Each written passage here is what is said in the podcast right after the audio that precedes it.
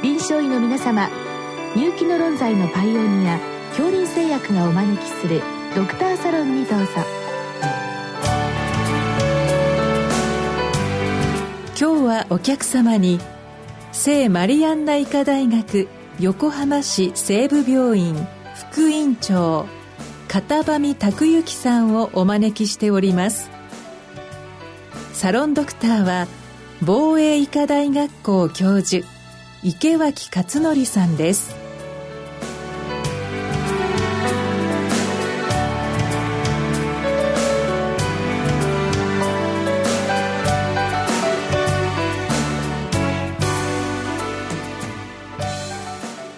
門上先生こんばんは。こんばんは。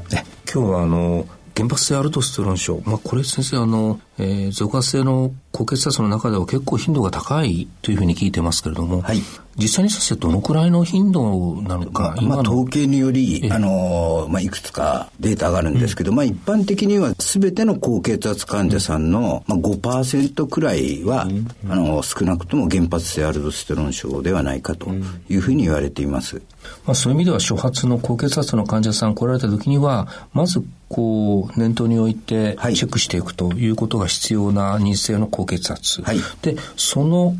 ことに関しての質問でですね、まあ、そういった原発性アルドステロン症を疑って、えーまあ、アルドステロンレニン測りました。えー、アルドステロンは513ピコグラムパー ml。まあ結構高い数字。はい、一方でレニンも、まあそんなに低くはない1.8ナノグラムパー ml パーアワー。そのホルモンの数字と、えー、まあ造影画像、おそらく造影 CT のことじゃないかと思うんですけれども、そういったもので調べて、えー、まあ腫瘍性ではない、まあおそらく先週ではないという、まあ46歳の高血圧の患者さんですと。まあちょっと十分な情報量ではないかもしれませんけれども、まず先生私からお聞きしたいのは、これでこの方が原発性アルドストン症と言えるのか言えないのか、そのあたりどうでしょう？あの、典型的にはこのガイドラインに、うん、あの、沿ってお話を、あの、はい、させていただきたいと思うんですけれども、まずあの、このご質問の先生からいただいたように、はい、スクリーニングですね。うん。まあ、原発性アルドステロン症が、まあ、ありそうかどうかということは、うん、血中のアルドステロン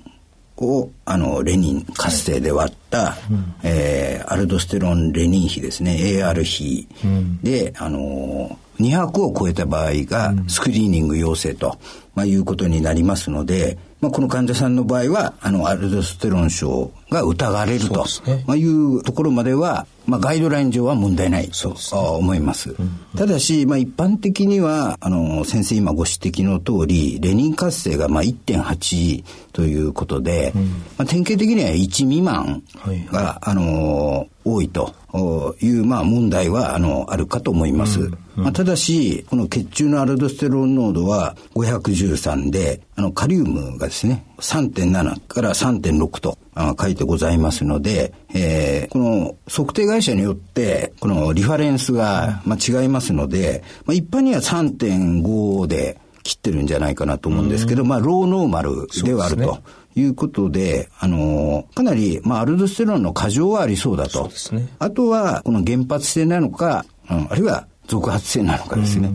えー、このまあレニン活性が少しあの問題として、えー、残ると、まあ、これおそらく外来での測定と書いてありますのであのあまり一般のクリニックの先生方であの、まあ、10分とか20分ですね、えー、横になってから採血すると、まあ、いうことを、まあ、されてなかったからかもしれないなというふうに想像いたしました。はいはい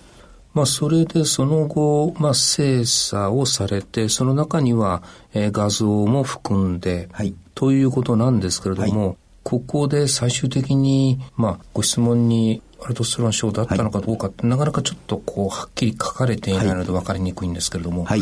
ここは先生どう評価されますか、はい、あのこの次のスクリーニングの次のステップは、うん、まあ、機能確認検査、まあ、すなわち、えー、この原発性アルドステロン症の確定診断ですね、うん、生化学的な。まあ、これを、まあ、行うというのが通常の手順ですので、うん。えー、この CT 検査というのはあ次のステップの極材診断ですね。そうですね。えー、変則性か両側性かということになりますので、ガイドライン通りにやればですね、あの、機能確認検査が、まあ、必要かなと。いうふうに感じました。あの、それは一般的に言うカプトルル試験ですとか、はい、立位フロスミド負荷試験、あるいは生理食塩臭負荷試験というようなもので、はい、まあ、確かにあの、臨床実地の先生のレベルで負荷試験やるのは結構大変だとは思うんですけれども、はいで、まあ、画像で、まあ、主要性じゃないということなんですけれども、はい、必ずしも最近、あの、原発アルドステロン症でも画像に引っかからないものもあると聞きますが、どうでしょう？あの、おっしゃる通りで、あの、アルドステロン症の、あこの特徴というのは、まあ、あの、腫瘍、性の場合ですね、CT で映らないような、うん、まあ、だいぶ画像の感度が良くなりましたけど、まあ、5ミリとか7ミリとかですね、うん、えー、未満の、えー、酸性選手ですね、アルドステロン酸性選手がまあ多いので、えーまあ、CT で見えないからといって、選手ではないということはなかなか、あの、難しいところであります。ですね。他の検査の根拠があって選手じゃないというの可能性もあるかもしれませんけれども、画像だけでは、まあ、腫瘍性じゃない、すなわち選手じゃないとはなかなか言い切れないというのがこの病気の特徴でもあるということで、はい、まあ、どうしても、えー、診断あるいは治療に結びつけていくとなると、先ほど言われた機能試験と、はい、あるいはやっぱり副腎のサンプリングも必要になってきますか、はい、あのーやはりこの方の場合はまあ少しレニンも高めですので、うん。うん、やはりあの機能確認検査ですね、うん、で先ほどあの先生がご指摘された3つの、まあ、負荷試験、はい、えー、高血圧学会のガイドラインではまあ4つを推奨のうちのいずれか一つということを推奨してるんですけれども、まあ、最も簡便なのは、カプトプリル負荷で、あの、まあ、カプトプリル負荷であれば、あの、大きな、あの、有害事象も少ないですので、で、かつ、まあ、クリニックの先生方でも、あの、やってらっしゃるというふうにお伺いしてますので、うんうん、はい、あの、まあ、カプトプリルを、今はあの、50ミリグラムですね、うんうん、えー、付加して、えー、まあ、その後、まあ、2時間ぐらい、うん、えー、まあ、かかるわけなんですけれども、まあ、可能なら、あの、クリニックでも、まあ、一番やりやすい検査だと考えています。うんうん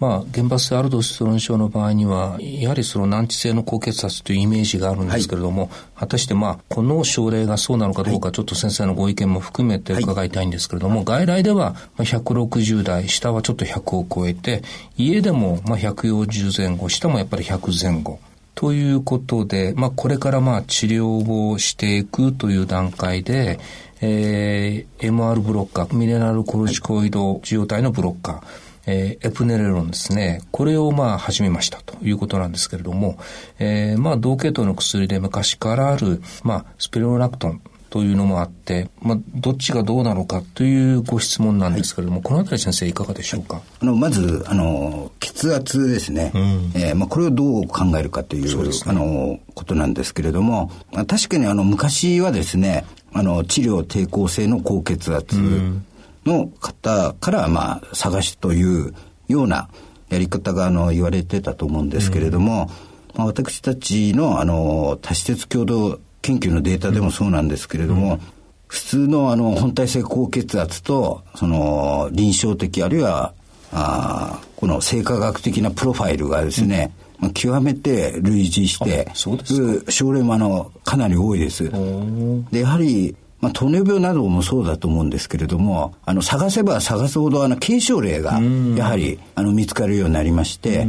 あの、まあ、そういう方がですね、どんどん、あまあ、占める比率が高くなってきていると。おそらく、まあ、今申し上げたようなプロファイルだけでは、あの、全く、その鑑別がつかないんじゃないかというふうに、あの、言われています。で、治療なんですけれども、まあ、この患者さんはあのアルドステロン症というふうに考えた場合には、あの、まあ、高血圧があると。まあ、いう、まあ、高血圧で診断できるという、はい、あの前提でお話しさせていただきたいんですけれども、えー、高圧薬を使うんであれば、やはり第一選択は、えー、MR ブロッカーを、えー、使うと。で、あの、まあ、先ほど、生化学的、あるいは臨床的なプロファイルっていうのは、なかなか、あの、本体性高血圧と鑑別がつかないと、あの、申し上げたんですけど、これをことですね、えー、心血管合併症で見ますと、明らかに、あの、これ日本の多施設共同研究のデータでも、えー、脳梗塞ですとか、えー、心房細動ですね。こういった、あの、疾患のリスクは血圧をマッチさせてもですね、本体性高血圧より明らかに多かったということが分かっていますので、やはりあの、スペシフィックな治療としての MR ブロッカーというものが、あの、強く推奨されるということでよろしいかと思います。先生方には専門家であれば、いわゆるその以前からあるスピロラクトンを使うのか、あるいは、はい、えー、選択性の高いエプネルなのか、はい、これはどちらを今使われてるんでしょう、これも、あの、一つはですね、まあ、この両剤の、うん、まあ、メリットとデメリットという、はい、あの、ご質問の、あの、内容から考えることが、あの、多いと思うんですけれども、うん、えー、一般的に言いますと、このスピロラクトンの特徴というのは、一つは高圧作用が強いと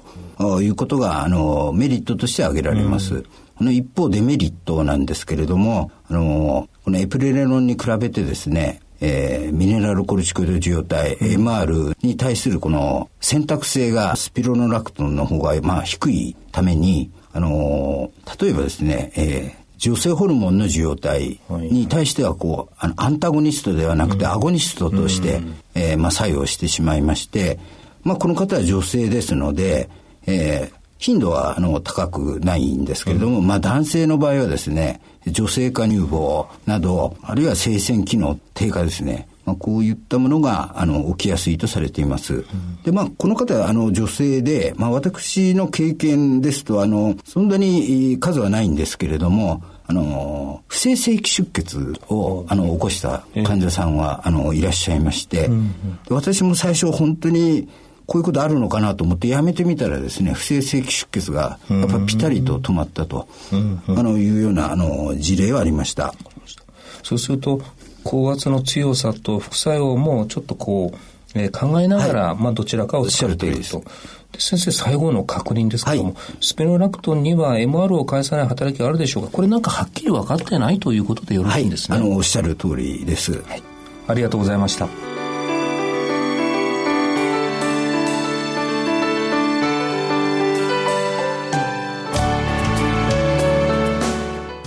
のお客様は聖マリアンナ医科大学横浜市西部病院副院長片上拓之さん。サロンドクターは防衛医科大学校教授池脇勝則さんでした。